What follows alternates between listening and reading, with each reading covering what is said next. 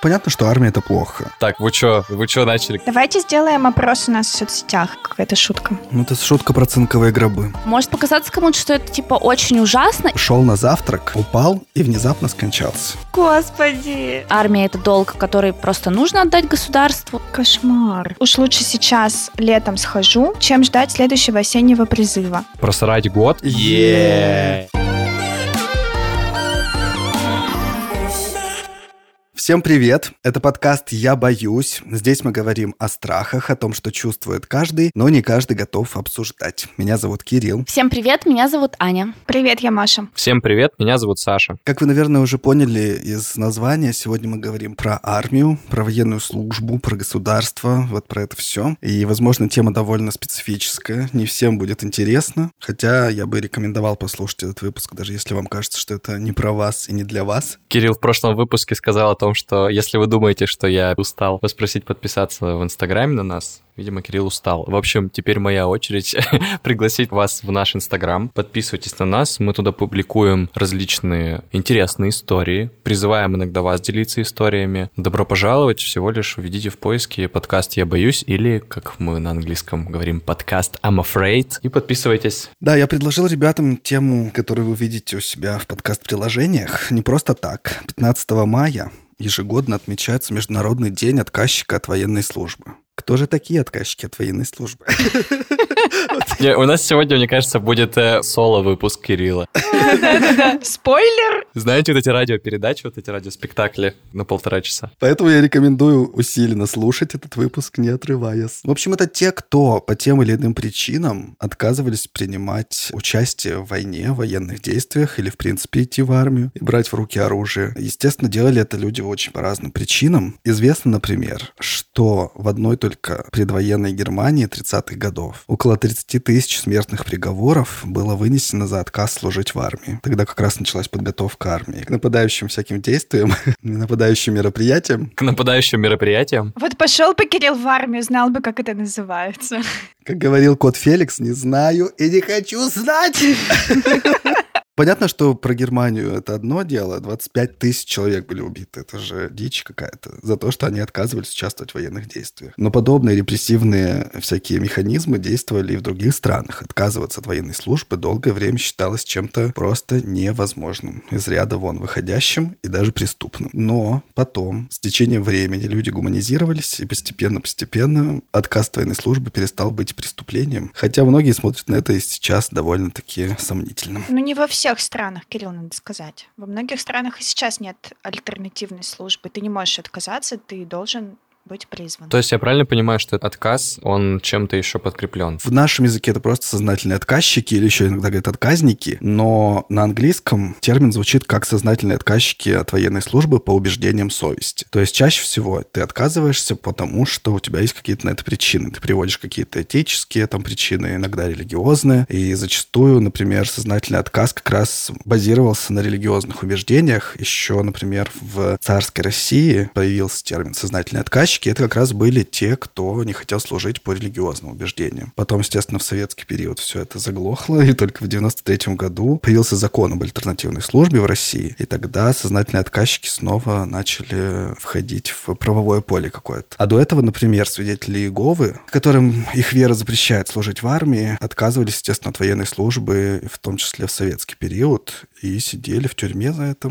и многие разные другие наказания претерпели. Свидетели Иеговы являются, по-моему, запрещенной организации, если не ошибаюсь. Теперь в России нужно об этом сказать, к сожалению. Объясни, Кирилл, какой там порядок-то в итоге? Можно объявить о своих э, убеждениях, просто как это технически, механически, точнее, выглядит? По идее, ты заканчиваешь школу, да, тебе становится 18 лет, у тебя два пути, как будто бы, да? Ты идешь либо в университет, либо ты идешь в армию. Вот как я это вижу, да? Люди, многие не знают вообще, что существует альтернативная гражданская служба, что это закреплено не только в отдельном законе об АГС, но и в Конституции, просто в отдельной статье написано, что если если убеждение человека противоречит несению военной службы, он имеет право на альтернативную службу. Ну вот я про это не знал даже, да. Угу. Чаще всего никто об этом не знает. Никакие плакаты в наших военкоматах тебе ни за что и никогда не расскажут о том, что есть какая бы то ни была альтернативная служба. Порядок совсем другой и очень такой хитрый, несмотря на то, что еще в 93 году закон об АГС разрабатывался довольно приличными общественными деятелями, но в итоге при лоббировании нашими военными людьми стал таким, что ты должен за полгода до твоего призыва подать специальное заявление, в котором ты должен написать о своих убеждениях и сделать это вот так вот заранее. Будучи еще школьником, когда ты не знаешь, поступил ты в университет или нет? По идее, да. То есть, если тебе исполняется 18 лет там сразу после окончания школы, то ты должен заранее об этом подумать, озаботиться, прочитать закон, написать заявление и вот это все сделать. Если ты нарушил эти сроки, то тебе могут по формальным вот этому вот нарушению отказать, даже как бы не особо вдаваясь в то, какое у тебя там содержание заявления. Но, опять же, это ничему не мешает. Я не хочу сейчас уходить в эти подробности. Я специально на нашу беседу сегодня позвал гостью. Это Елена Попова, координатор движения сознательных отказчиков. Есть и такое целое объединение людей, которые этим занимаются, и у которых есть большая система, разработанная технология, как это все делать по шагам. Я думаю, что мы это все с Еленой обсудим. А пока я предлагаю немножечко шагнуть вообще в страхи, которые есть вокруг армии, и понять, почему вообще армия, призыв и вот это все вызывает страх у некоторых людей. Вызывает ли он у вас, например, такой страх?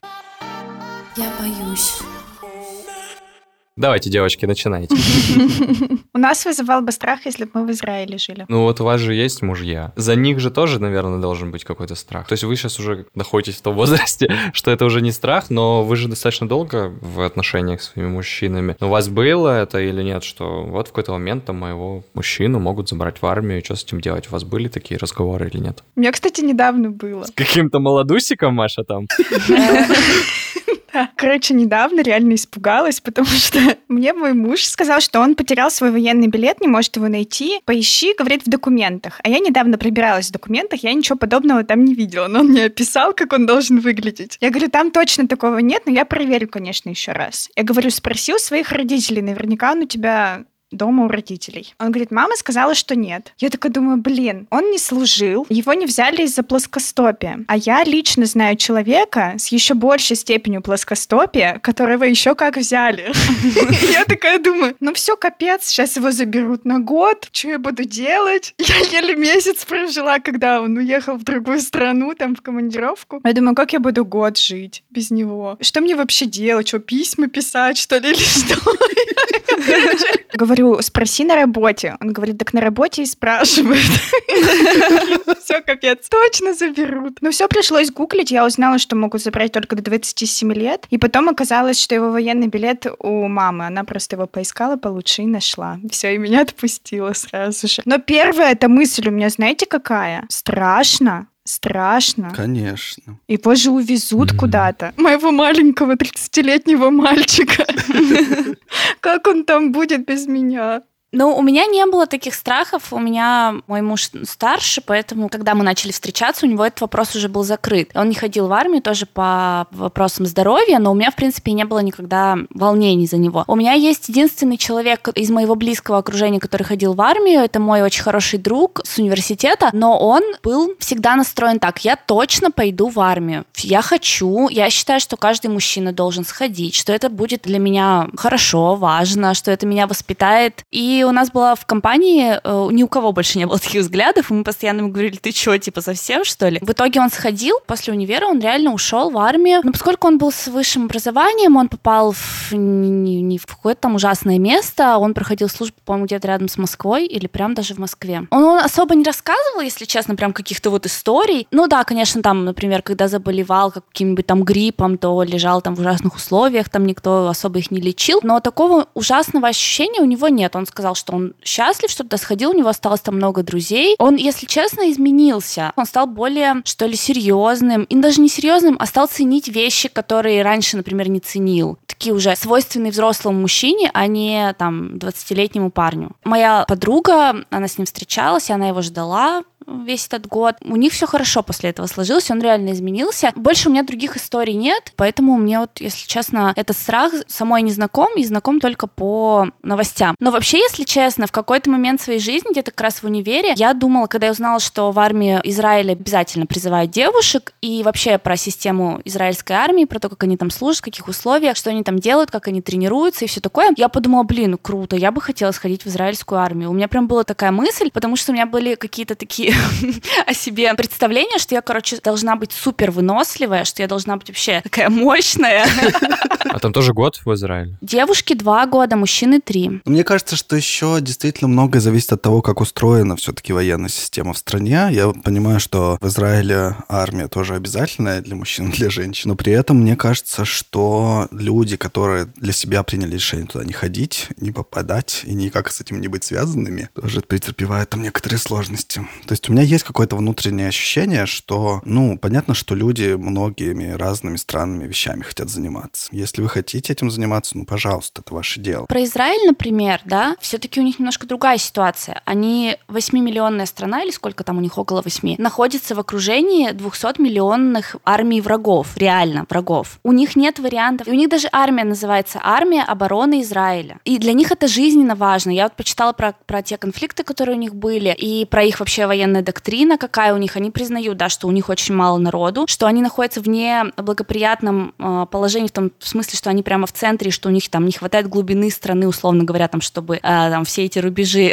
обороны, там, куда-то, например, отступать или еще что-то. Ну, у них нет этой возможности. И все вокруг их окружающие люди хотят их э, территории захватить, и там идеологических, и территориальных всяких много конфликтов. И, соответственно, ну, у них нет выбора. Понятно, что я не могу с вами согласиться с тем, что как у государства нет выбора. Все равно это в любом случае выбор. Ты же не можешь его совершить за человека, даже если это твой гражданин. Ну, у тебя есть выбор, ты можешь э, заниматься пропагандой, ты можешь платить за это, ты можешь воспитывать людей так, чтобы они каким-то образом хотели заниматься этими вещами. Но все равно так или иначе будут люди, которые этого не хотят, для которых это недопустимо. И для них эта возможность тоже должна быть. Безусловно, конечно, да, у них тоже есть, э, как это называется-то, господи. В общем, можно не ходить в армию там по религиозным, в том числе, причинам. У меня была такая история, что я родился в семье военного папы, и сам по себе я, типа, занимался все время какими-то творческими штуками, которые не связаны никак с таким мужчиной, который должен, типа, служить в армии и все такое. И поэтому у меня не было, как бы, такого дикого желания идти в армию. Я, когда поступил в университет, его закончил, у меня вот стала вот эта вот история, с которой я начал говорить о том, что ты заканчиваешь университет, получаешь высшее образование, и все. И дальше, если ты, как бы, не идешь вот сейчас в эту магистратуру, то у тебя нет никакой больше отсрочки, и ты либо идешь в армию, потому что ты закончил университет, у тебя нет отсрочки, либо ты по состоянию здоровья как-то там отмазываешься. Потому что я про историю про альтернативную службу и про то, что это там все возможно и так далее, узнал только, мне кажется, уже когда получил военный билет, и от тебя, Кирилл, я это узнал, когда там несколько лет назад. У меня не было варианта с этой альтернативной службой. И поэтому я пошел в военкомат как белый человек обсуждать вопрос своего выхода, выхода в армию, как это называется, призыва в армию. У меня, по сути, было два пути. Либо идти в армию, либо решать по вопрос каким-то там альтернативным способом. Я как бы мысленно согласился с тем, что я пойду в армию. Я обсудил это со своей девушкой, она мне сказала о том, что я тебя дождусь, все дела, типа иди и так далее. Я обсудил это все со своими родителями, папа, который мне говорил, конечно же, да, нужно идти, а мама, которая, типа, сначала вроде бы такая, вроде не надо, а потом такая, ну, наверное, надо куда деваться, потому что, типа, чтобы отмазаться от армии, нужно очень много денег, которых не было на тот момент свободных, чтобы с ними можно было что-то придумать. Ну и все, я согласился с тем, что я пойду в армию, я пошел на эти медкомиссии на все, прошел их все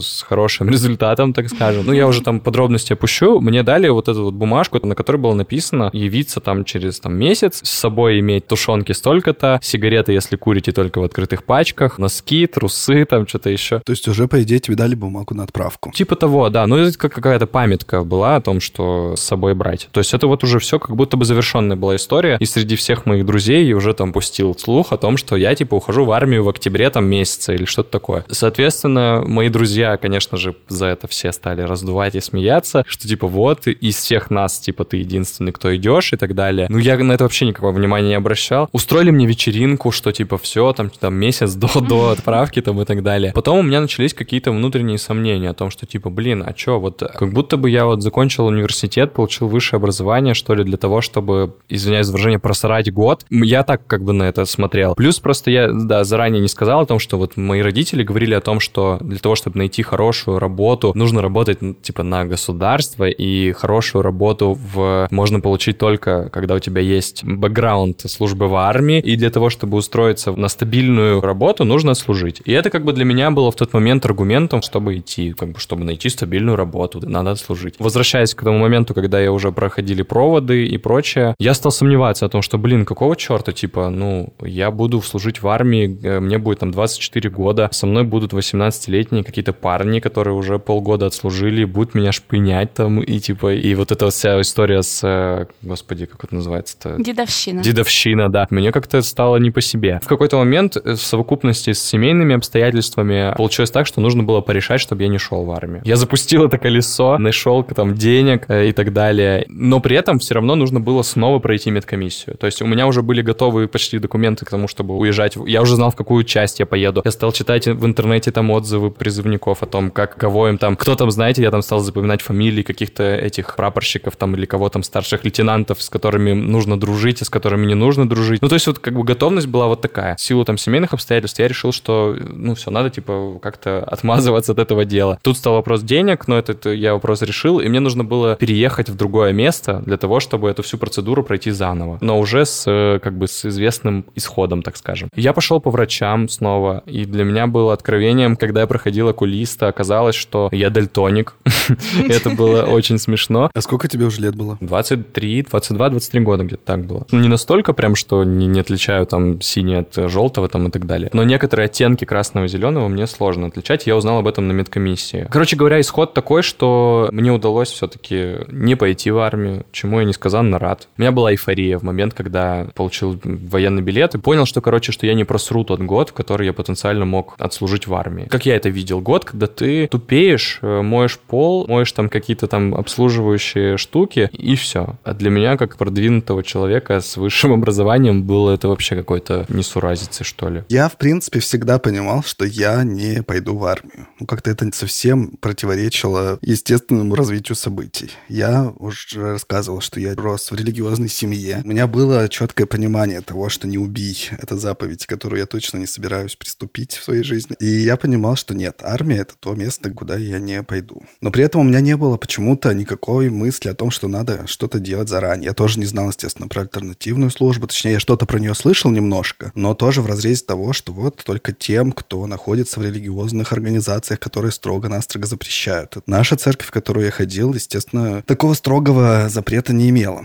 Когда я отучился уже в школе, поступил в университет, отучился в университете, вот за все это время я, честно скажу, сталкивался с многими историями, когда люди ходили в армию, и ни одна из них не звучало хорошо. Понятно, что это выборка условная, понятно, что это не какое-то объективные данные, но вот то, что я слышал, ничего хорошего как-то не получилось мне добыть. И мой одноклассник, который уходил в армию сразу после школы, вернулся и сказал, что там, конечно, нечего делать никому, и это ужасно, и вот это все, и был какой-то весь травмированный, непонятный, психологически травмированный. После окончания университета почти сразу один мой друг, однокурсник, ушел в армию на год. Вроде бы, в принципе, все прошло нормально, но вернувшись оттуда, он тоже рассказывал, рассказывал, что это просто пустой потраченный год, какой-то бесконечный список ограничений того, чего нельзя. И то, что ты делаешь очень какие-то абсурдные, глупые, дурацкие вещи. Но есть какой-то блок, явно, о котором он не рассказывает, сколько бы мы ни подступались к этой теме, о которой он почему-то не говорит. Ну, то есть очевидно для меня, что там было что-то такое, видимо, тоже травмирующее, о чем он не хочет говорить, вспоминать и так далее. Через некоторое время я устроился на работу. Это был 2012 год. Я еще переехал из своего родного города, и там, видимо, как-то в моем Каменском военкомате особо ничего по поводу меня ничего не думали, потому что я еще выписался оттуда, оттуда и забрал документы из того военкомата. Чтобы переехать в другой город, нужно перевести с собой документы. И какое-то время я сюда переехал, но не вставал на учет. Так получилось, что я что-то забыл об этом, все нормально. Так бы я, в принципе, и просуществовал какое-то еще время, но у меня на работе попросили тоже документы, связанные с воинским учетом. Это вот приписное свидетельство и общая постановка на учет.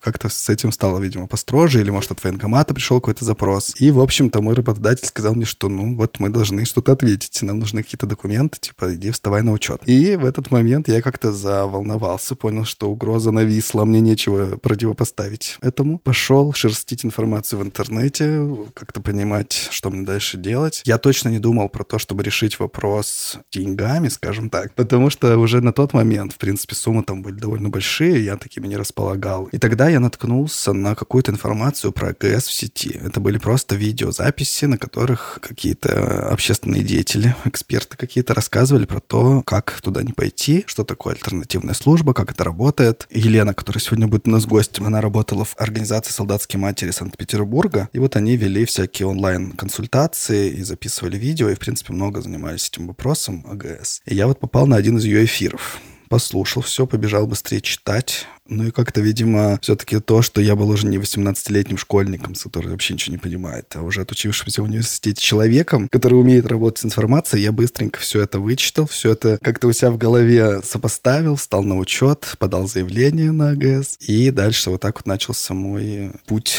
альтернативно служащего. Но об этом, я думаю, мы чуть подальше поговорим. Сейчас я предлагаю подключить к нашей беседе как раз Елену. Это координатор движения сознательных отказчиков от военной службы. Должен сделать небольшой дисклеймер. Мне очень хотелось, чтобы это был классный, большой, долгий разговор, но, к сожалению, судьба сложилась так, что у нас получился очень плохой звук. Эх, Пришлось оставить совсем небольшую часть разговора с Еленой. Если вдруг вы не сможете слушать это в таком качестве, просто перемотайте по тайм-кодам немного вперед. Дальше мы повторяем некоторые важные вещи из этого разговора уже вместе с ребятами с хорошим звуком. Ну, а для тех, кто хочет углубиться в тему и готов потерпеть некоторые звуковые неудобства, как говорится, не переключайтесь. Слушайте этот отрывок тоже. Я знаю, что вы вот какое-то время вы сотрудничали с, и были в организации «Солдатские матери Петербурга». Сейчас это уже другая, менее формальное движение сознательных отказчиков. Но вообще, как к этой теме вы сами пришли? Для вас почему этот вопрос стал актуальным? Российская армия опасна для людей, для молодых людей. Читал всякие статьи, да, там в «Новой газете», еще что-то. И меня все время вот свербило, что вот что-то с этим надо делать. И что с этим надо делать, все очень просто. Просто не ходить туда, научать людей не ходить туда.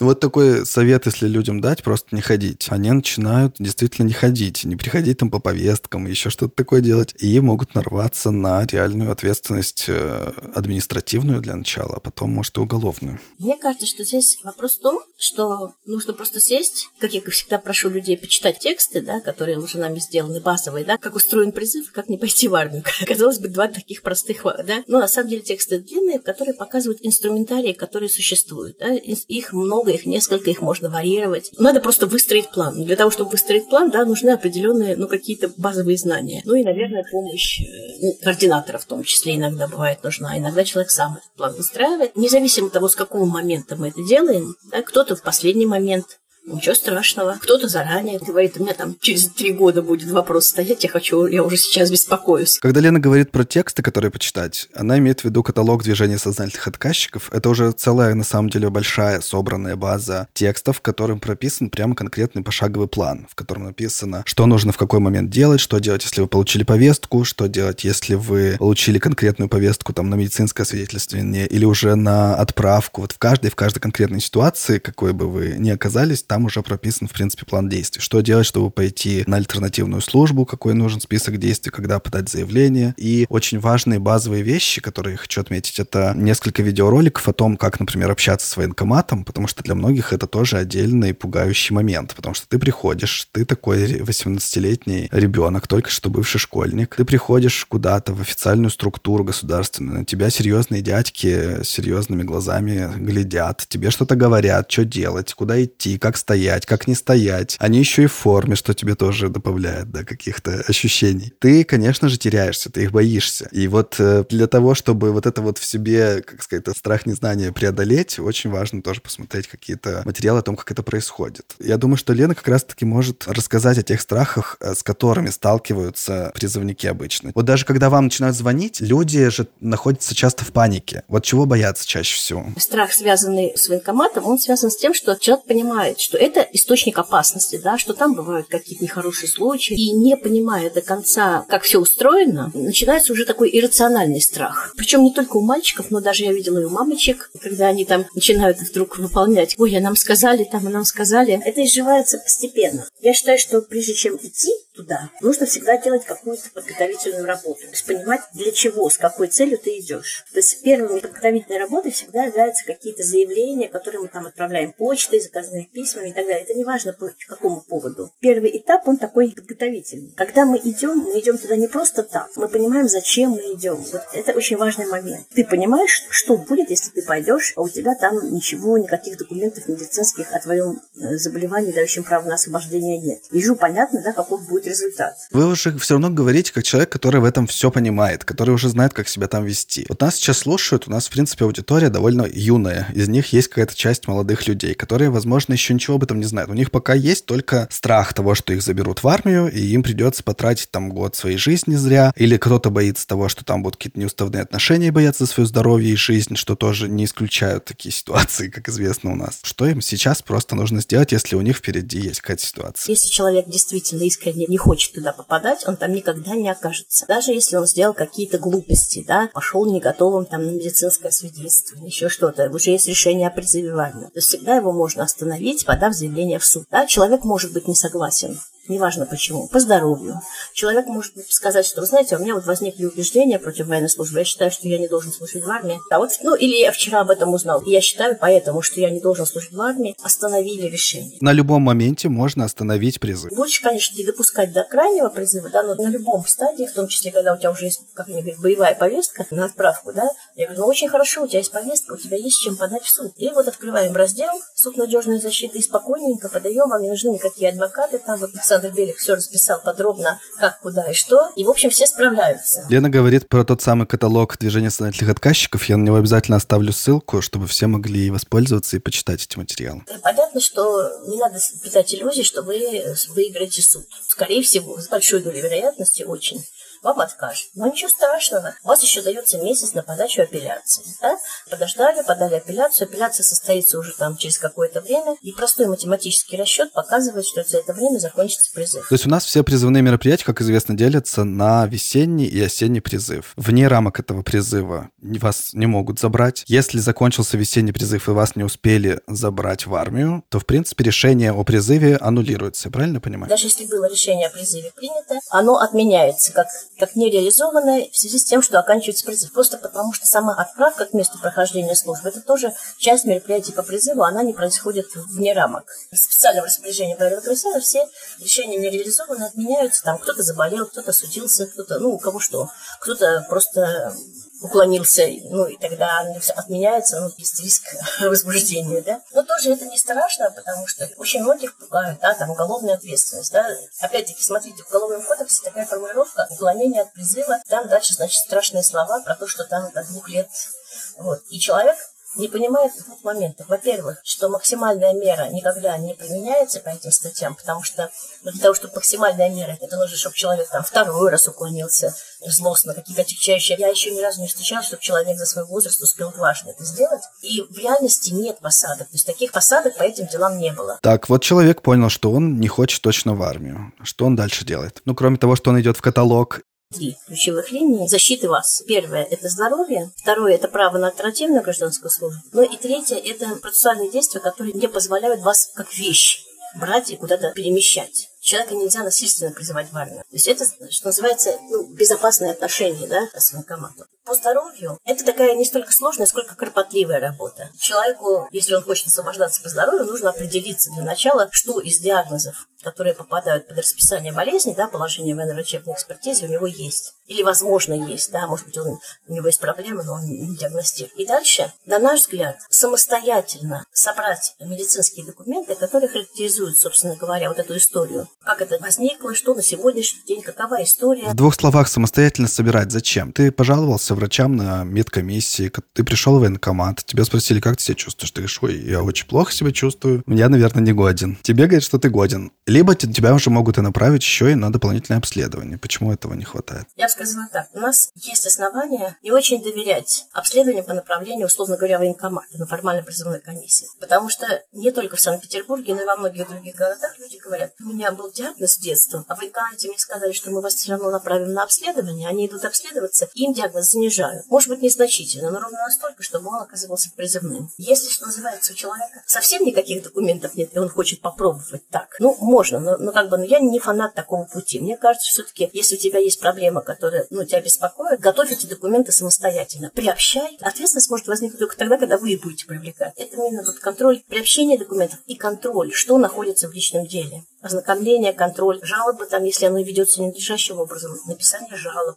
Ну, такая бюрократическая бумажная работа. Иногда эту работу делают не сами призывники, иногда там подруги, друзья, жены, там, мамы, потому что это с доверенностью, да, то есть если есть доверенность, оформили доверенность у нотариуса представительскую, это позволяет не показывать человека, пока мы не готовы, а наводить порядок там. Иногда не с первого раза, там, со второго раза. Помню, кто-то мне говорил, что вот у меня жена пошла приобщать документы, военком наорал, значит, выгнал ее. Она пришла домой, написала жалобу, получила ответ на жалобу. В следующий раз пришла, он такой вежливый вежливый был, все приобщил. То есть смысл в том, что каждый шаг должен быть зафиксирован на бумаге. Должны быть конкретные документы, чтобы ты потом мог на них сослаться, в том числе там, при оспаривании в суде или при написании жалоб. Иначе, если ничего не зафиксировано, это просто пустые слова. Нужно сделать так, чтобы нам не нужно было идти в суд. Нужно, чтобы вот этот врач, который не хочет заполнять лист свидетельствования, который говорит, да, да, ты не пойдешь в армию, но при этом ничего не делает из того, что положено документально, чтобы она поняла, что жаловаться ты будешь не на всю призывную комиссию, не на весь военкомат и Министерство обороны в целом, а конкретно на нее, Пупкину, там, Марию Ивановну, которая не выполнила свои должностные обязанности. А врач, руководящий работой,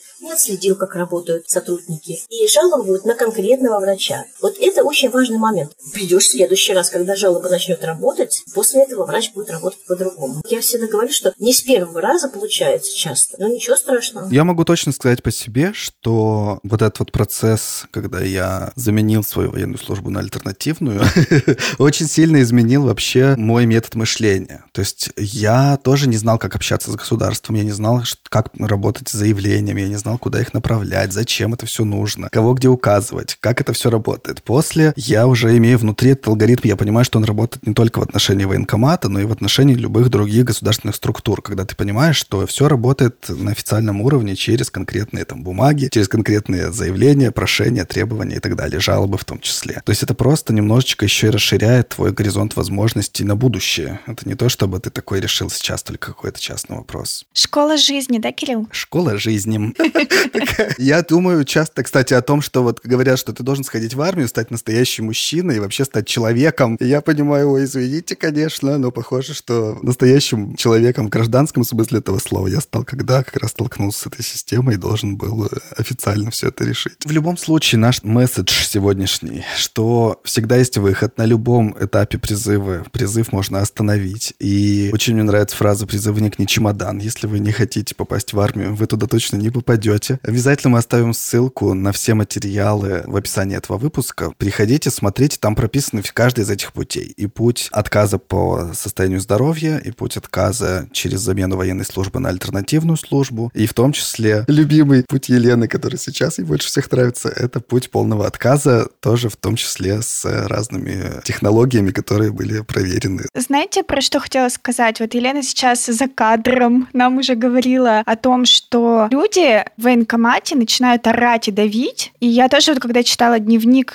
человека, который служил, он выложил свой дневник в сеть, если тоже мы захотим, то можно это будет где-нибудь ссылочку оставить. И он там тоже говорит о том, что на него тоже наезжали, орали, а по идее они ведь орать не могут, ты еще не в армии. То есть в армии там понятно, ты уже военно обязанный, и как бы, ну все, они уже авторитет, они там вышестоящие органы над тобой. А здесь военкомат, ты гражданин своей страны, никто не имеет права на тебя орать. И ты можешь возмущаться, это нормально. То есть не нужно там идти на поводу и подчиняться. К сожалению, у многих нет, во-первых, в голове этого понимания, а во-вторых, люди, в принципе, немножко теряются. Когда с тобой начинают жестко разговаривать, ты все время привык, что с тобой там тебя учителя отчитывают, ты стоишь, молчишь и стесняешься. Тебя там в университете сказали, ну-ка зайдите как к декану. И вы такие, уйдите, побежали мы к декану, идем, что случилось? И когда тебе здесь кто-то, какой-то дядька строго говорит, так, ну-ка встань, э, руки по швам, тебе внутренне, знаете ли, уже привычно совершить такое действие, а не подумать, что вы не имеете права. Если бы мне вообще в 18 лет какой-то дядька в форме сказал и наорал бы на меня, я бы вообще, наверное, в обморок упала. Поэтому я очень хорошо понимаю вот этих мальчишек, которые подчиняются. Я вообще не осуждаю, но я говорю о том, что так не должно быть. У меня есть кусочек видео, я еще раз э, напомню про то, что что много материалов есть в группе ДСО. Вот здесь есть просто кусочек видео маленький, записан на заседании призывной комиссии. Туда пришел Вилен. Он уже не первый раз туда ходит. Его уже хорошо знают в военкомате, он уже несколько раз подает заявление на АГС. И вот он в очередной раз приходит, его уже, естественно, там знают, и как с ним разговаривает э, военком. Просто на несколько секунд вам дам послушать. Ну, что вы делаете? Зачем вы подходите ко мне? Я к тебе подошел, телефончик задать. Ну,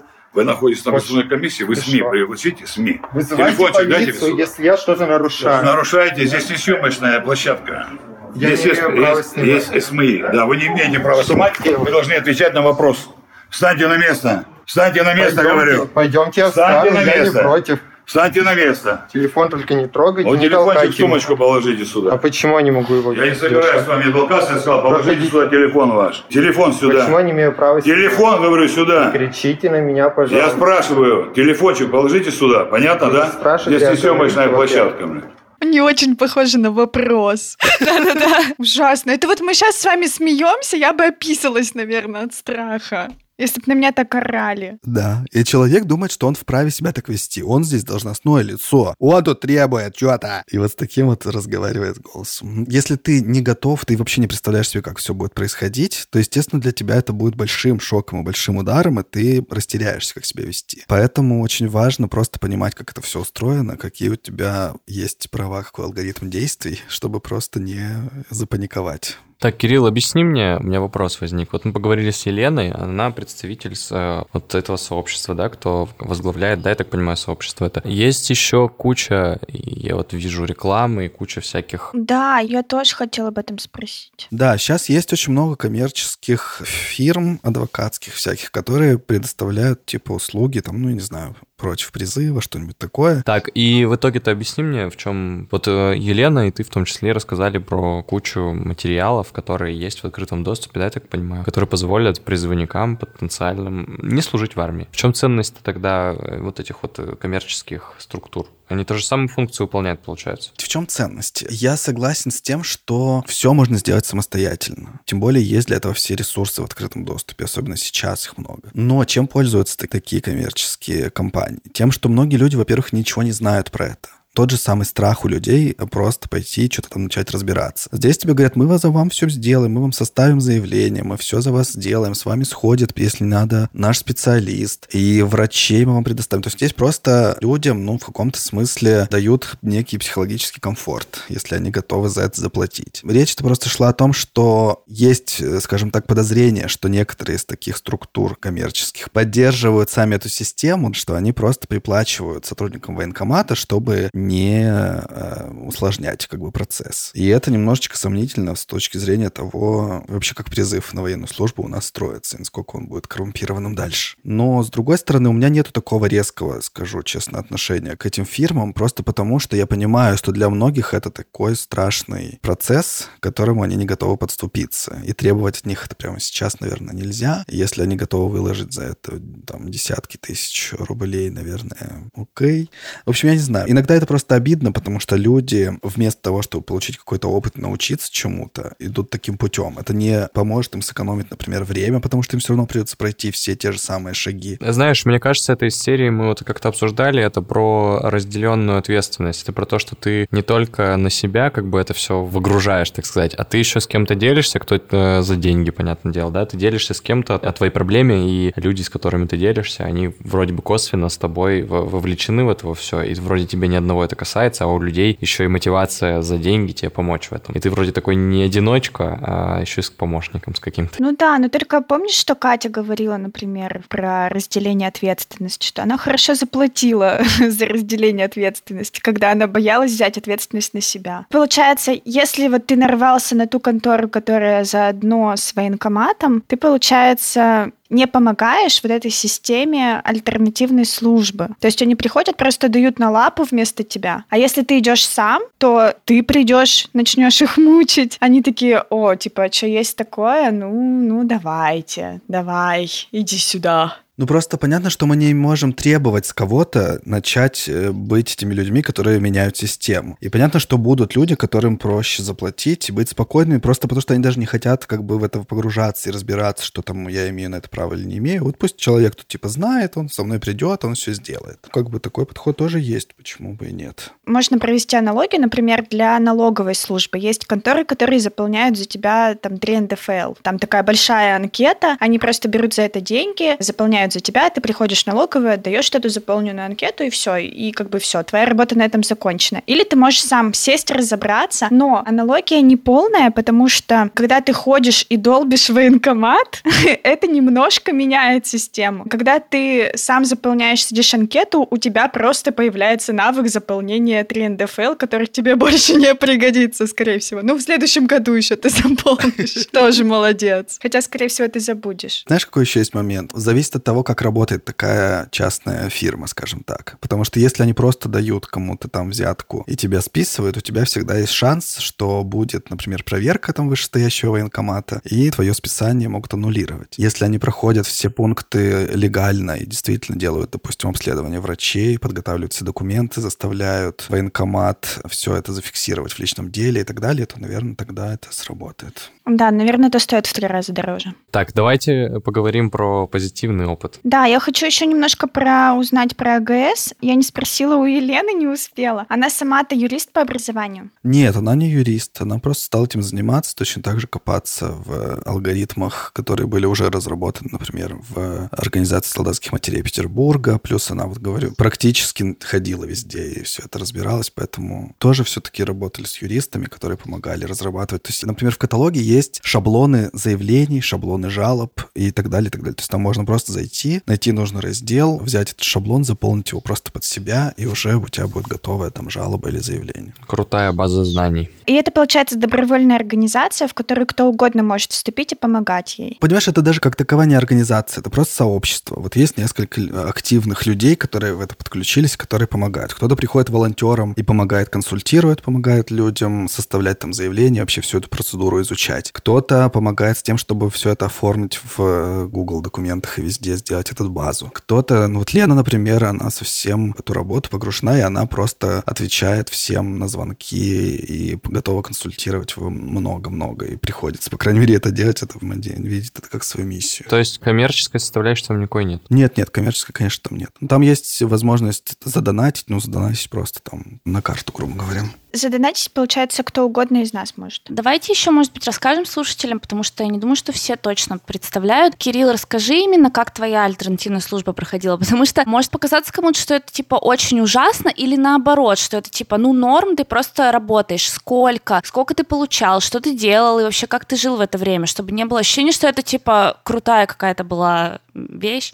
Это важный момент, потому что многие воспринимают альтернативную службу как просто возможность не пойти в армию и все, и ты такой живешь своей жизнью. А это не совсем так. Альтернативная служба предусматривает, что ты должен отработать на государство без возможности уволиться в течение там определенного срока. И он, и самое это интересное, больше, чем срок военной службы, например. То есть он доходит там, ну, почти до двух лет. 21 месяц. Если это организация там какая-то связанная хоть каким-то образом там с Министерством обороны, в моем случае было, например, то есть это не был, не была никакая военная организация, но это была медицинская организация, то там, да, 18 месяцев. И ты работаешь, куда тебя направят. После того, как ты подал заявление, сходил на призывную комиссию, для тебя заменили военную службу на альтернативную, твои документы полетели в Москву в Роструд. Роструд смотрит список профессий, которые там утверждаются на каждый год, какие организации государственные только подали заявки на альтернативщиков. Вот они смотрят этот список профессий, список мест, чтобы тебя не вести за счет государства далеко. Выбирают, какой к тебе поближе, ближе и направляют тебя в эту организацию работать. Чаще всего организации, конечно, не ищут там высоких специалистов каких-нибудь, к сожалению. И набирают тех, кто вот нужен, какие-то разнорабочие, э, уборщики территории, там какие... Ну, есть иногда всякие там технические специальности, типа слесари, там еще кто-нибудь. Вот такие вот должности. Плюс э, довольно большой процент альтернативщиков работают на Почте России. Ну, то есть вы можете себе представить, сколько у нас получают в государственных учреждениях люди на должностях самых низких. Это какие-то минимальные деньги. Я не знаю, имеет ли смысл сейчас говорить сумму, которую я получал, потому что это было в 2015-16 годах. Я боюсь, Кирилл, эта цифра не особо увеличилась. Ну, просто это зависит очень сильно от региона, зависит очень сильно от м, условий, в которые ты попал. То есть, например, в Почте России, если ты попал, тебя могут продвинуть немножко по службе, ты можешь там получать больше. То есть у меня была зарплата в районе 12 тысяч рублей. Прям моя зарплата первая.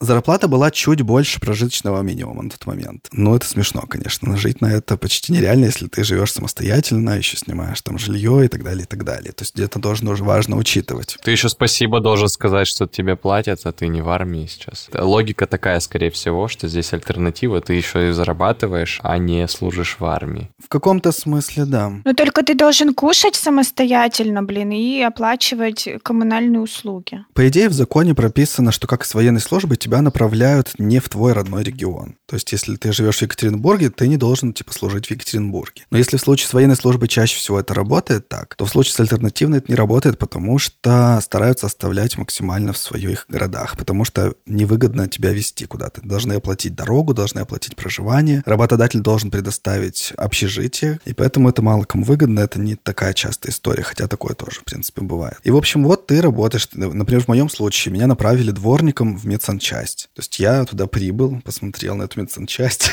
пришел, зарегистрировался и все такое. То есть ты подписываешь настоящий трудовой договор, срочный, то есть он на определенный срок заключается, на срок твоей службы. И все, и тебе там говорят, чем ты будешь заниматься. То есть я, да, уже мне было в 2015 году 20 4-25 лет. И я после э, получения образования, после того, как я уже поработал по специальности, пошел работать дворником в медсанчасти. Я занимался тем, что я ходил там, греб кучки листьев, собирал окурки, вот это вот все подметал, разгребал снег и помогал со всякими там внутри здания уже, как это называется, подсобными работами всякими что-то принести, что-то перетащить, там мебель переставить, все такое. Для меня, конечно, было бы невозможно, если бы я существовал только на эти деньги. Если ты э, проходишь альтернативную службу, ты не имеешь права устроиться куда-то еще официально. То есть это просто будет невозможно. Это вообще капец. Ну, такой закон, понимаешь? Конечно же, все сделано для того, чтобы это было непривлекательно, чтобы люди этого не выбирали и пошли бы в армию, спокойненько сходили. Но ты же как бы человек сознательный, ты такой, ну ладно, попробуй вот так, вот так вот так и придумываешь, как тебе жить. Кирилл, не говоришь ли ты сейчас, что ты нарушал закон? Ну, я не нарушал закон, я же не работал нигде официально. Честно говоря, то есть, понимаете, у меня очень э, двоякое осталось ощущение после того, как я прошел альтернативную службу. С одной стороны, я удовлетворен тем, что я не пошел в армию, я бы не пошел туда в любом случае. Как бы это очень соответствовало моим представлениям о жизни на тот момент, поэтому еще не чувствовал, мне кажется, себя как-то ущербно. Плюсом наверняка было то, что я проводил очень много времени на улице, на природе. Вот это все, у меня была какая-то физическая активность вынужденная, которая не так часто в моей жизни бывает в обычной обычный. Но при этом, конечно же, из-за того, что мне нужно было как-то еще зарабатывать себе на жизнь и работать днем я не мог, потому что я был на другой работе, на альтернативной службе, естественно, моя основная работа переместилась на ночь. И за вот эти вот там полтора года это довольно сильно меня поизмотало потому что ты работаешь там с 8 до 5, грубо говоря, физически. Плюс потом ты добрался до дома, ты немножко поспал, и потом там в час ночи ты встаешь, работаешь до 7 утра, потом садишься, едешь на работу. Конечно, в долгосрочном режиме это довольно тяжело. И здесь тоже нужно это иметь в виду, мне кажется. Если у вас нет какой-то поддержки там от родителей, или вы живете уже самостоятельно, то нужно об этом хорошо подумать. Но с другой стороны, тогда, я не знаю, я немножечко, мне кажется, поленился, или как это назвать, собирать медицинские документы документы. Возможно, если бы я больше внимания уделил медицине, а это более скрупулезный процесс, ты больше должен там бюрократических соблюсти вот этих формальностей, действительно поставить немножко на уши призывную комиссию и заставить внести все документы в твое личное дело, и вот это все-все-все. Дать направления всякие. Да, возможно, я вот тогда не додавил как-то этот вопрос, потому что меня тоже направляли вообще-то на обследование, у меня были там возможности, ну как не возможности, а какие-то вопросы по здоровью, скажем так. Вопросики порешать. Да, но я пошел вот более простым путем, сходил по направлению военкомата, естественно, медицинское учреждение сказало мне, что ну, вы вообще у вас все великолепно. Вы просто здоровы, как младенец. Как бык тупогуб. Я, кстати, нашла эту информацию, вот которую, Кирилл, ты сейчас озвучивал, про сроки и про то, что людей отправляют в какие-то другие области для прохождения альтернативной службы. Это все есть на сайте Министерства обороны Российской Федерации. Это есть просто в федеральном законе об АГС. Если его открыть, там, в принципе, тоже все это прописано. И первое вообще, с чем стоит ознакомиться, если вот вы такой путь себе выбираете, то, конечно, просто прочитать закон, потому что он короткий довольно-таки. И желательно его еще распечатать. Да-да-да, распечатать и носить с собой в военкомат. Очень полезно. Я боюсь. Ну что, будем мы зачитывать историю положительную после всего, что я услышала сегодня?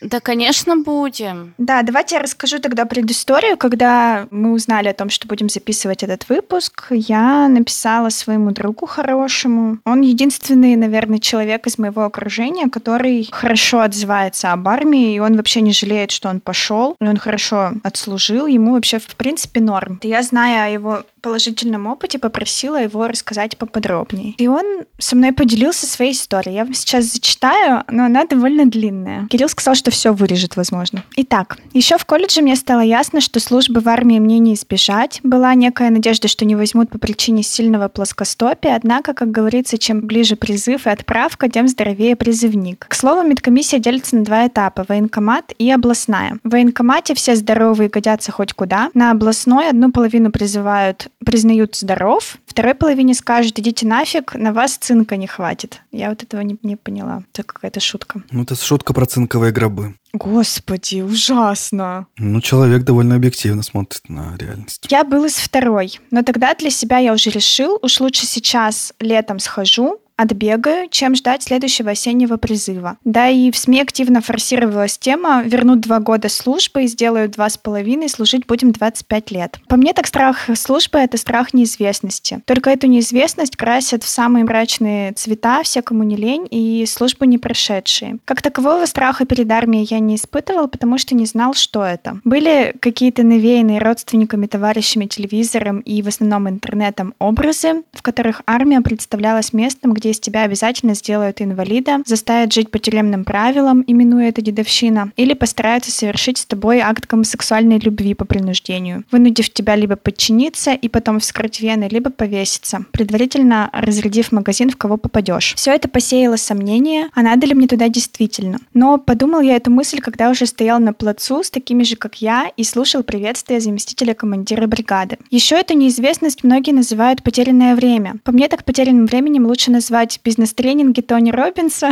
и все различные финансовые пирамиды. Каждый для себя решает сам, теряет ли он время или проводит его с пользой. Для себя я это время потерянным не считаю. Меня многому обучили, многое показали и многое рассказали. Самое важное, сняли розовые очки, научили разбираться в людях, научили не бояться неизвестного и меньше бояться известного, перестать нервничать попусту, ценить простые вещи, быть внимательнее, быть собраннее и так далее. Именно в армии я понял простую истину. У тебя не зря два глаза, два уха, две ноздри и два полушария и всего один рот. Моя расшифровка. Больше слушай, смотри, дыши и думай, чем говори. Реальность, как обычно, оказалась проще. Никому до меня особого дела не было. Все хотели одного поскорее вернуться домой. Но до дома было еще не скоро, и началось самое интересное. Все начали задаваться вопросом, а что делать этот год, живя в тестостероновой скороварке, где не показать зубы означает показать слабость. Ну или чем-то похожим. Для себя я выбрал вариант служить честно и без хитростей, выполняя приказы начальников и командиров, стараясь не подставлять товарищей по службе, не косячить и не тормозить, попутно ища пользу в получаемых навыках. Кто-то выбрал такой же путь, путь. Кто-то подминал своих же и потом становился на должность командира отделения или заместителя командира взвода. Кто-то вырывал у своих же и его презирали. Кто-то просто сдался одному ему ведомому чему-то и вообще никак себя не проявлял. Все зависело от характера и отношения к службе. Надо сказать, что с частью мне повезло, были и занятия, и отдых. Иногда к нам командировали ребята из других частей, они рассказывали, что автоматы только на плакатах видели. В то время как мы с ними бегали 4 дня на неделе, из которых два проводили на стрельбище. Что у них в санчасти есть только бинт, в то время как у нас был весь мета-арсенал препаратов и так далее. Была у нас и дедовщина. Вообще сама по себе дедовщина в армии – это антипод уставщины. В армии, как известно, все и все должно быть по уставу, своду правил, описывающего все аспекты жизни солдат и офицеров. Если его почитать, то можно сделать вывод. Так жить либо нельзя, либо можно, если скучно. Просто представь себе, что для того, чтобы задать вопрос старшему по званию, который, к примеру, твоего же призыва и, по сути, тот же солдат и служит ту же срочную службу, что и ты, тебе надо.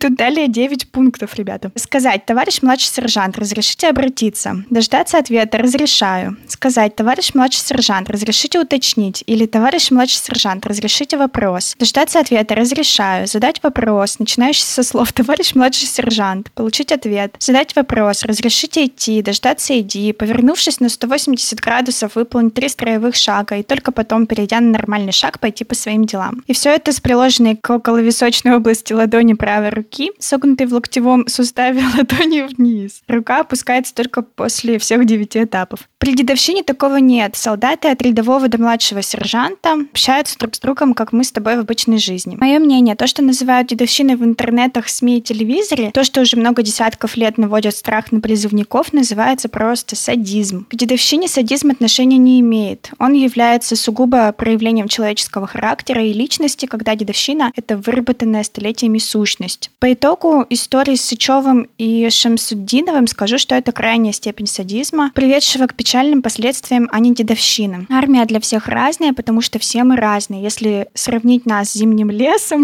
тут пошло литературное отступление. Художественные вещи. Да-да-да. Если сравнить нас с зимним лесом, кто-то, согнувшись под тяжестью снега, в итоге смахнет его, а кто-то сломается. Всегда думайте, анализируйте, что выгоднее в текущей ситуации. Сказать или промолчать, подчиниться или показать характер, шагнуть или простоять. По жизни тоже помогает весьма недурно. Подводя итог, скажу, перегибы всегда были, есть и будут. Не исключаю, что мне действительно повезло попасть именно в ту часть, именно с тем призывом, именно в тот год, именно с теми командирами. Возможно, уйдя в армию осенью, я бы не писала этой истории, но все сложилось, как сложилось. Важно помнить, если ты понимаешь и знаешь, что что-то или кто-то зависит от тебя лично, то сделай все возможное, чтобы лично к тебе не было вопросов, в особенности от себя самого себе самому. Жить будет намного проще. Спасибо вам, ребята, за возможность высказаться. Пользуясь случаем, передаю привет служившим в воинской части 3671, двоеточие 34, отдельной бригаде оперативного назначения внутренних войск МВД РФ. Победишь себя, будешь непобедим. Ох, ну, очень интересное послание. Кирилл такой сразу. Мне очень понравилось, что Антон говорит здесь важные вещи про то, что мы все очень разные, как лес. И это действительно так. Если бы в нашей стране существовала возможность выбора для тех, кому нравится армия, пойти туда. А таких людей довольно много, это действительно так. Стоит только подумать о статистике отношения в России к армии, которую он нам сейчас зачитает. Но для тех, кто туда не хочет, для тех, кому неинтересно прожить свою жизнь либо по уставу, либо по дедовщине, и нее не хочется делать такой выбор, должна существовать возможность этого не делать, я считаю. Было бы довольно здраво. Но, ну и Антон еще говорит, что он э, подумал свою мысль о том, что он, возможно, не хочет в армию, когда уже на плацу стоял с такими же желторотиками, как он сам, и уже ничего не мог изменить. Поэтому хорошо думать об этом заранее. Ну, я хотел сказать спасибо Антону за историю, да, это, во-первых. Во-вторых, классная история, но мне почему-то показалось, что она больше походит на исключение из правил, чем э, то, что происходит на самом деле. То есть эта мысль у меня была на протяжении всей истории, которую ты, Маша, зачитывала. А в конце, когда ты сказала, что за воинская часть и к какому подразделению она относится, я еще больше удостоверился в том, что это скорее исключение. И типа вот эта вот история про аптечку, которая была там наполнена всеми медикаментами и так далее, и так далее, и то, что там стрельбище там три раза, четыре раза в неделю и так далее. Я ни в коем случае не хочу там обижать Антона там или обижать тех людей, которые служили там в аналогичных э, воинских частях. Но вот эта штука, она скорее больше, это как, знаете, как все, кто служил там в кремлевском полку каком-то, да, которым нереально как-то долбят, если так можно назвать, да. Э, мунштруют. Э, мунштруют, да, спасибо, Кирилл. И то, как это на самом деле происходит где-то вот в этой известной там части, где-то там, где-то, короче, на Урале есть часть, в которой там просто бесконечная история, оттуда прилетают и так далее. Вот, поэтому классная история, но она скорее больше про исключение из правил. Вот, кстати, знаете, про рассказы вообще про армию, э, я просто помню, я когда была маленькая, из армии вернулся мой дядя. Он единственный, как это сказать, в общем, у меня не было отца в семье, и он единственный вот образец молодого мужчины в моей семье. И он рассказывал, он служил в ВДВ, и причем где-то за рубежом, в Литве или... Вот я сейчас уже забыла, не буду врать. Короче, не в России. И он, когда про это рассказывал, я тоже думала, блин, это так классно. Мало того, что ты можешь прыгать с парашютом, тебя учат этому, так ты еще и путешествуешь, потому что он же из России куда-то уехал и где-то жил в какой-то сказочной стране, ну, как мне тогда казалось. Это очень зависит, мне кажется, твое отношение к армии от того, как об этом рассказывают в твоем окружении. Тоже важно. Извините за лирическое отступление. Я боюсь. 2019 год я нашла самое свежее исследование. 60% россиян считают, что каждый мужчина должен, должен пройти службу. Причем это рекордный показатель с 97 года, когда было где-то около 40%, и вот последующие годы было где-то 40-45%, и, в общем, к концу 20-х годов оказалось, что уже 60%. Потом 24% считают, что армия — это долг, который просто нужно отдать государству, ну, как бы долг и долг. И 12 только процентов считают, что это бессмысленное и опасное занятие. Только 12 процентов, с учетом того, сколько мы как бы всей информации знаем, и мы вот сидим, рассуждаем, что типа это стопудово плохо и опасно, мы вообще-то в меньшинстве, если что. На вопрос, России нужна армия по контракту или по призыву, 31% отвечали, что по контракту, 49% что смешанная должна быть, и 17% только по призыву. Притом, когда задавали вопрос, куда направлять больше денег, на усиление военной мощи или на благосостояние граждан, за усиление военной мощи проголосовали всего лишь 12%, а все остальные за благосостояние, конечно же. Ну и вообще еще интересный такой факт нашла, который меня вообще просто поразил и показал, насколько вообще нашему государству не доверяет никто. Армия в последние годы самый положительно оцениваемый институт. Понимаете? Самый положительно оцениваемый. Среди кого? А, среди каких еще институтов? Да-да-да-да. Там РПЦ на втором месте, да, Ань? Ну, давайте перечислим просто. 84% одобряют армию, 63,4% РПЦ, 52,8% правоохранительные органы. Ну, то есть что-то там дальше в рейтинге, ну, можете, наверное, себе представить, там ФСИН. Да там больше нет никого, Аня. Ну, там ФСИН, наверное, всякие вот эти вот, которые вообще... Это из серии такие эти результаты, знаете, так проходят. Типа приходит ротный какой-нибудь, приходит, говорит, все вот здесь галочки поставили. За нас, ребята, голосуем, а то там РПЦ вперед вырвется. Всех же устраивают, да, как у нас? Как вот это военком. Я просто спрашиваю. Да-да-да. Да нет, ну, блин, ребят, ну, опрос же проходит среди какой-то выборки, а выборка — это отражение, так что не надо тут это придумывать, люди реально так думают. Да. Да-да-да, Маш. И я когда вот это все слышу, я всегда ужасаюсь, в каком же хрупком, малюсеньком пузыречке я живу, что я не вписываюсь в такую вот статистику. Ну как такое возможно, мне кажется? А оказывается нормально. Ты вписываешься, Кирилл, просто ты в меньшинстве. У меня тут есть еще огромное исследование. Я думаю, можно просто будет, например, ссылочку оставить. Но тут есть один тоже интересный момент. Был такой вопрос. Одни называют срочную службу в армии школой жизни, по мнению других, это потерянные годы. С какой точки зрения вы согласны? С первой, то есть служба в армии школа жизни, на 19 год тоже согласны 72%. Причем этот э, тоже показатель растет с годами. А вот то, что срочная служба в армии потерянные годы, сейчас считают только 18%, и этот показатель падает. То есть, например, в 2000 году 31% так считал, что это потерянные годы, а сейчас только 18% так считают. Интересно просто, от, от чего это влияет? На это еще влияет же внешняя политика нашей страны. Так, вы что, вы что начали? Какая внешняя политика? Западные партнеры какие-то влияют или что? Ну, конечно, конечно, безусловно, да. Что, в смысле, что влияет? Подожди, тебе задают вопрос, армия это школа жизни или это потерянный год? Как это влияет внешние партнеры? Объясните. Нет, если тебе каждый год говорят о том, что мы окружены врагами, и мы должны будем скоро защищаться, все должны быть готовы, конечно, ты постепенно приходишь к мысли, что армия — это не пропущенный год, это очень важная вещь для того, чтобы защищать свою родину любимую. Да, еще тебе показывают, насколько эффективно, Санти, проводятся операции там в том же Крыму. Ну, не будем сейчас конкретные точки называть, но тебе показывают, какая у нас хорошая армия и как она классно выполняет свои обязанности. Конечно же, ты скажешь в следующий раз, это не потерянные годы, пусть идут эти дети, пусть. Они потом нас будут защищать. Ой, я еще подумал про вот такой эффект, когда ты сходил такой в армию, но ты же не можешь сказать, что вот этот год я провел зря. Ты хочешь себе объяснить, что этот год был полезным, что я здесь многому научился и так далее, и так далее. То есть ты психологически все равно оправдаешь свое решение, даже если оно было не совсем решением, а было чем-то обязательным. То же самое работает, конечно же, в случае с альтернативной службой. Правда, сейчас я вот тоже очень с осторожностью оцениваю то, как она проходила, потому что я понимаю, что если бы была возможность вообще просто не ходить в армию, я бы просто не пошел. Не пошел бы ни на альтернативную, ни на военную. Потому что, конечно же, в каком-то смысле это тоже было потерянное время в чем-то. Ну, в чем-то я приобрел что-то. Конечно же, я найду, почему это было хорошо. Я согласен с тобой, Кирилл, что такое мнение точно, точно имеет место быть. Кажется, вот эти все опросы, они же действительно проводятся среди всего населения. И очень малое количество людей реально заинтересованы в этом. То есть спроси у меня, да, я такая скажу, ну, конечно, ну, да, нам нужна армия, почему нет? Меня это просто никак не касается уже. Маш, если вопрос задают, армия это школа жизни или армия это потерянное время, ты что, скажешь, что это школа жизни, правда? Ну, я лично так не скажу, Саш, ну, многие люди, которые близко с этим не соприкасаются, а это большая все-таки часть, ну, мне кажется. Если бы этот вопрос задавали матери 17-летнего мальчика, наверное, она бы сказала, что это потерянное время и вообще не стоит этим заниматься. Нет, она бы сказала, что это школа жизни, потому что мой обалдуй сидит в ТикТоке целыми днями, а там хоть его научат автомат в руках носить и картошку чистить. Ну, не знаю, Кирилл, не знаю. Мне кажется, очень мало матерей реально вот так считают.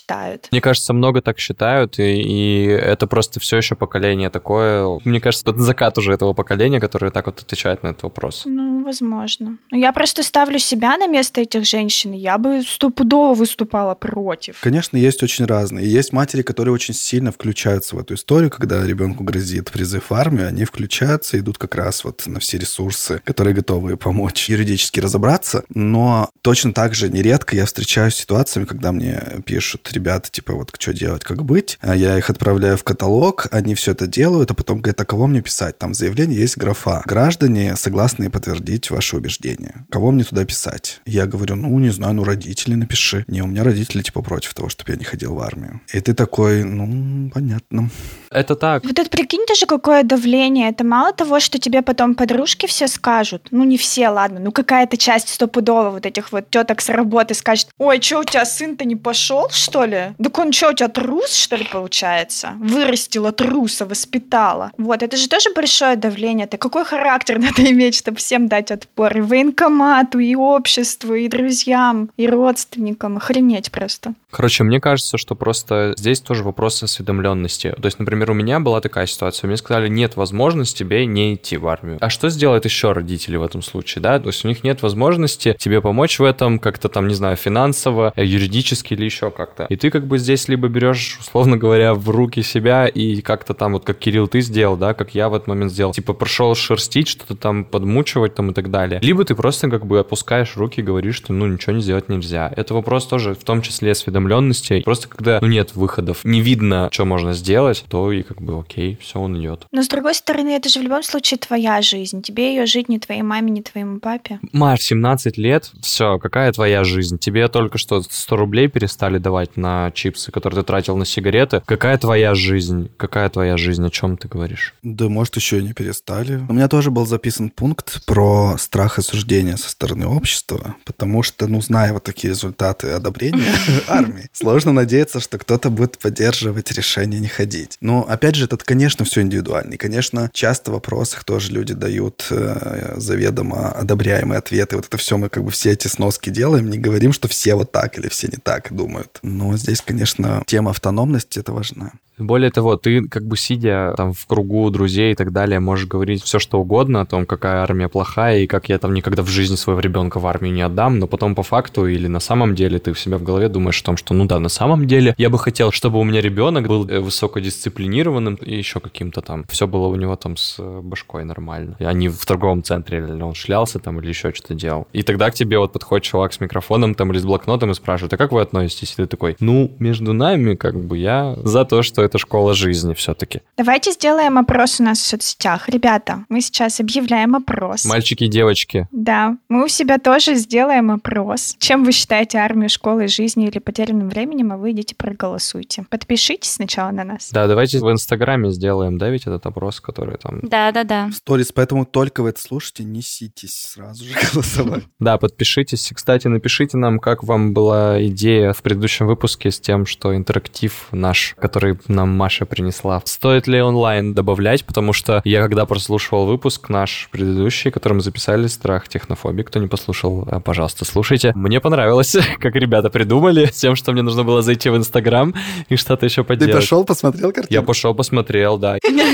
Спасибо, Сань. Я просто еще сидел рядом с человеком, который первый раз слушал выпуск, и они пошли смотреть в Инстаграм. Это подумал, что это прикольная механика. А еще мы не говорили сегодня о том, что наши выпуски, как всегда, доступны на Ютубе. Да ведь? Кто, кому удобнее аудиоверсии слушать, пожалуйста. Welcome на YouTube, подкаст «Я боюсь», ВКонтакте, Инстаграм, Ютуб. Запомните эти штуки. Яндекс.Дзен. Яндекс.Дзен еще, кстати, да. Кстати, в Дзен я выложила еще несколько картинок, которые даже вам не показывала. Идите, посмотрите-ка все. Ох ты хитрая какая. Да, уникальный контент. Так, по нашей теме страшную историю вам рассказать или хватит нам на сегодня? Давай страшную историю спать пойдем. Мы просто несколько раз пролетела эта мысль, что такие, ну понятно, что армия это плохо. Как будто бы это ко всем должно быть понятно. И в истории Антона тоже это звучит, что типа вот в СМИ нам постоянно рассказывают, какая армия ужасная. Но это же не то, чтобы цель СМИ рассказать, какая армия ужасная. Цель СМИ просто донести информацию, что вообще происходит в мире. И когда я смотрю подборку материалов, связанных с армией, да, по смертям или по болезням или еще почему-нибудь такому, конечно, я немножечко ужасаюсь и волосы встают дыбом от того, какие ужасы там происходят. Не обязательно называть это дедовщиной, можно действительно назвать это унижением и издевательством, и садизмом, но так или иначе закрытая структура, в которую многие идут не по своей воле и вынуждены там как-то томиться и все свои проблемы вскрывать там, к сожалению, вот иногда это приводит к каким-то ужасам. Расскажу только про одну историю, которая меня, честно скажу, потрясла. Этот материал от 2020 года, но вся история началась в 2013 году. Молодой человек ушел в армию летом 2013 года. Сначала служил во Владикавказе, с ноября в Армении, на российской военной базе в Гюмрии. В феврале 2014 года Александр подрался на плацу с солдатом, с которым у него не сложились отношения. В ходе драки его соперник перебросил его через бедро, тот упал на спину и умер. В справке о смерти было указано неуточненная остановка сердца. Семье воинской части сообщили, что юноша якобы шел на завтрак, упал и внезапно скончался.